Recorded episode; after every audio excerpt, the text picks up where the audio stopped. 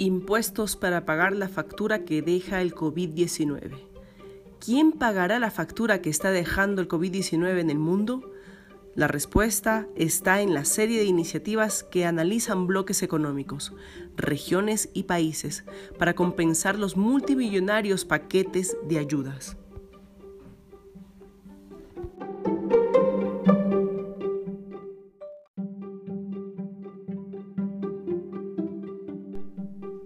El cedro tiene ahora protección mundial.